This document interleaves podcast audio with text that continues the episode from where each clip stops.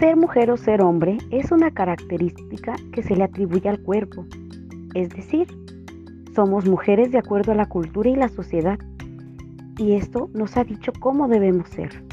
Lo mismo sucede en el caso de los hombres.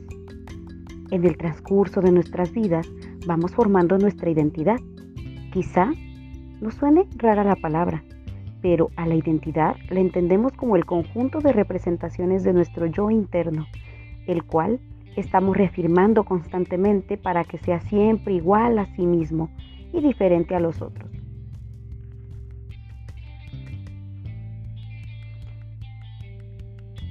Al revisar nuestras experiencias de vida, sin lugar a dudas, nos identificamos con muchas mujeres. En, ocasiones son momentos difíciles que estuvieron a nuestro lado, ayudándonos a salir adelante. Por ejemplo, en la separación de pareja, el nacimiento de los hijos, en la muerte de un ser querido, en la pérdida de un trabajo. Estas mujeres han estado presentes sin que reflexionemos en la fuerza que nos dieron en ese momento, ni mucho menos en cómo establecimos ese vínculo tan importante para nosotras. Simplemente los vivimos como parte natural de nuestras vidas. Y es que una parte natural es hacer tribu. Nosotras somos maternando.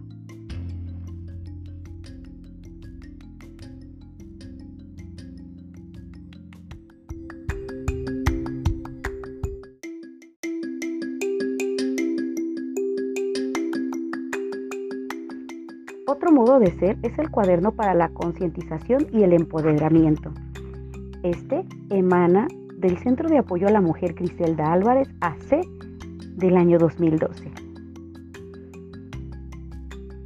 Fíjense que me encontré un capítulo, un subtema muy interesante que se llama Relaciones entre mujeres.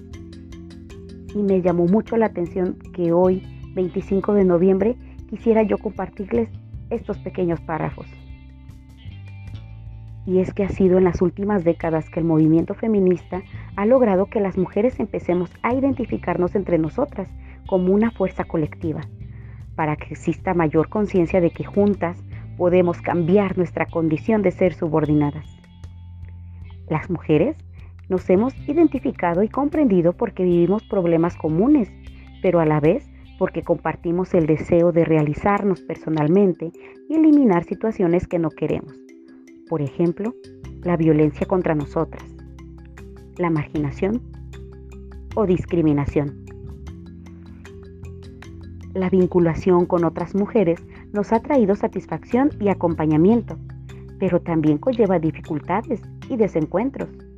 Se ha dicho que son relaciones agridulces, pues nos producen felicidad, pero a la vez pueden ser bastante amargas y dolorosas.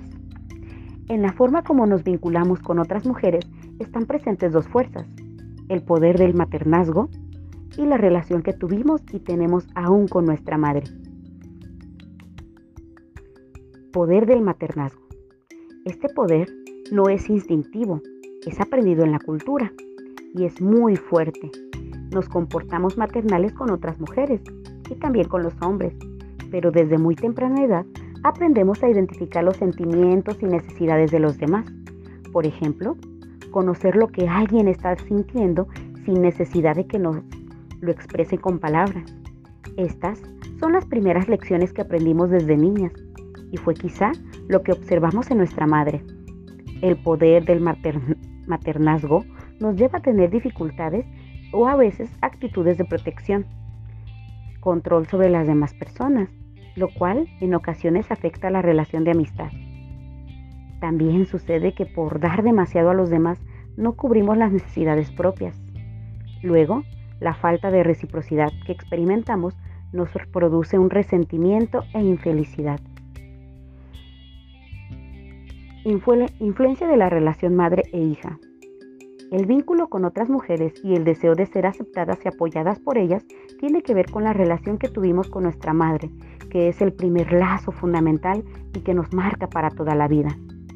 En esta relación aprendemos lo que sí podemos sentir, expresar y esperar de la vida, por el hecho de ser mujeres y de acuerdo a las reglas sociales.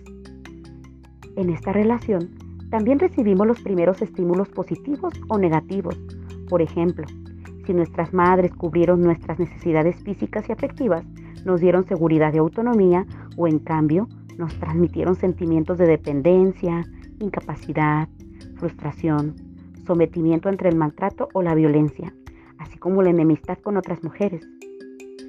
De todos estos factores dependen los vínculos que establecemos con otras mujeres.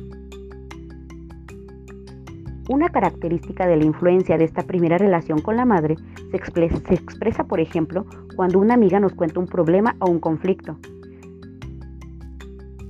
Sentimos con ella como si nos estuviera pasando a nosotras.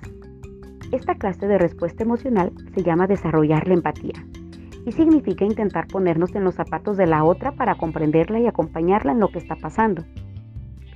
Sucede frecuentemente que las amigas pueden llegar a sentirse identificadas, como si una estuviera en lugar de la otra. Entonces, mientras que la empatía es la capacidad de imaginar o pensar acerca de la condición o estado de otra persona, asumiendo los sentimientos de la otra solo de forma momentánea y pasajera. La identificación es un proceso consciente en el sentido de que intentamos comprender las vivencias del otro o de la otra, pero aunque nos impliquemos profundamente con la otra persona, guardamos cierta distancia. Por último, haremos un paréntesis para hablar de la sororidad. Este es un término nuevo, bueno, en el 2012, pero que se refiere a esa relación que establecemos con una amiga, de la cual aprendemos y a la que también podemos enseñar. Con esta amiga sentimos acompañamiento profundo. Se refiere también a la hermandad entre mujeres, que nos vemos como iguales y aliadas con quien compartir y soñar. Ay, aunque en muchas ocasiones la sororidad la rompemos cuando aparecen sentimientos como la envidia, la competencia, el abandono y la ira. Pero ¿qué te parece? En un próximo capítulo podemos hablar sobre ello.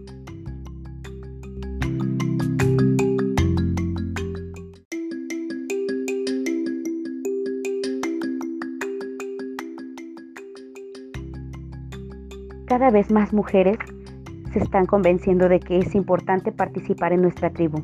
Nos encanta escucharte, nos encanta leerte. Somos mujeres comprometidas con nuestra maternidad, pero a la vez nos encanta sentirnos empáticas contigo. Por favor, síguenos en nuestras redes sociales, Facebook, WhatsApp, Spotify. Yo soy Citlalitzin Sánchez y te hablo desde la cueva de Maternando Podcast Colima. Hasta la próxima.